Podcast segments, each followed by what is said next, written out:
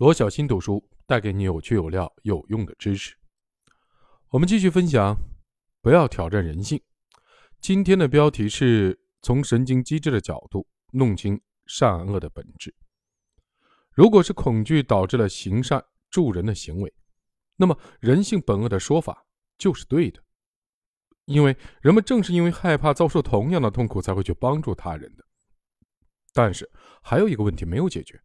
那就是人们感受到恐惧到采取行为的中间阶段，大脑里究竟发生了什么？这个问题同样的困扰着马什以及其他的学者。经过长期的研究，科学家们发现，在恐惧体验和助人行为的中间阶段，存在着一种非常重要的，也是人类所特有的情感的体验，那就是共情。共情就是一个人对另一个人的遭遇产生恰当的情绪的能力。共情包含两个部分，第一个部分是识别，即理解对方的想法和感受；第二个部分是反应，即理解对方的遭遇之后，用恰当的情绪来反应。研究发现，杏仁核被激活并产生恐惧等相应的情绪反应时，还会进一步的激活其他的脑区，其中就包括尾侧前扣带皮层和前脑岛这两个脑区里正好有负责疼痛的神经回路，也被称为疼痛机制的区域集合。也就是说，当人们感受到疼痛时，这两个脑区就会被激活。不仅如此，人们在看到别人痛苦的样子时，这两个脑区也会被激活。当人们自己正在经历疼痛时，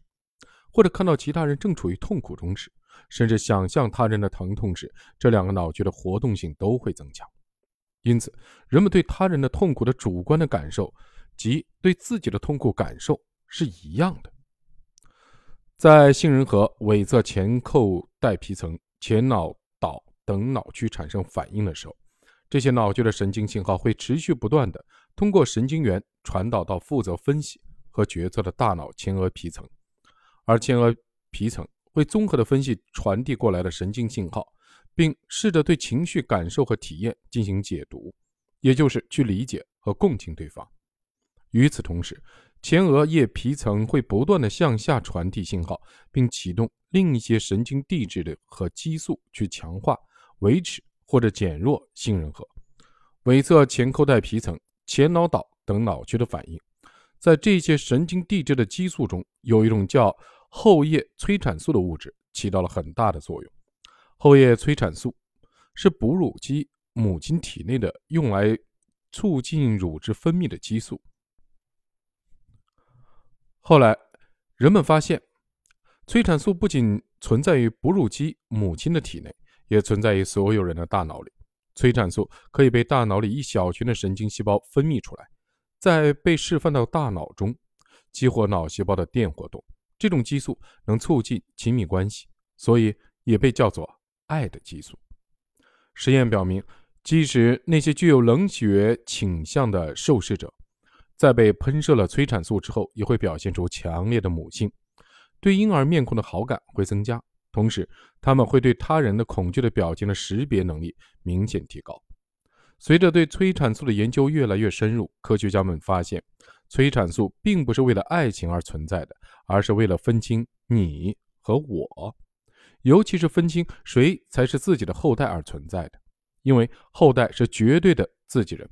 优先级高过其他所有人。也就是说，催产素是专门为了建立亲子关系，为了让母亲更好地照顾下一代而存在的。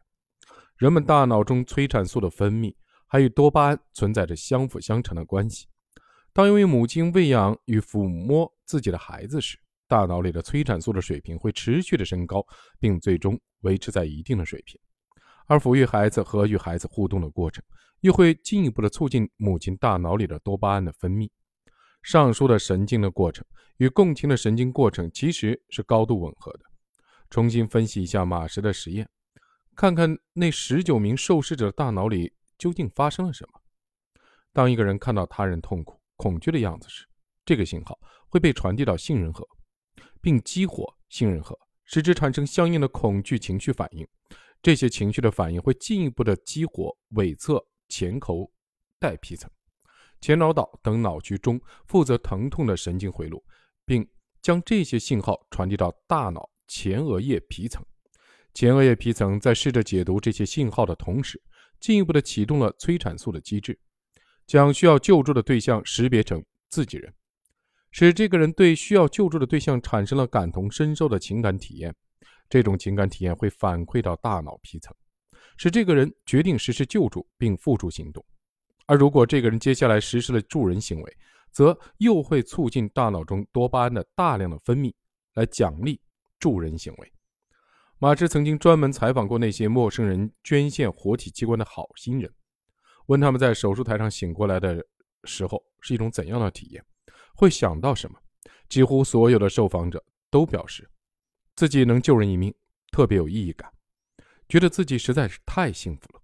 这种意义感其实正是马斯洛所说的高峰体验。这种体验实际上正是催产素多巴胺闭环所产生的结果。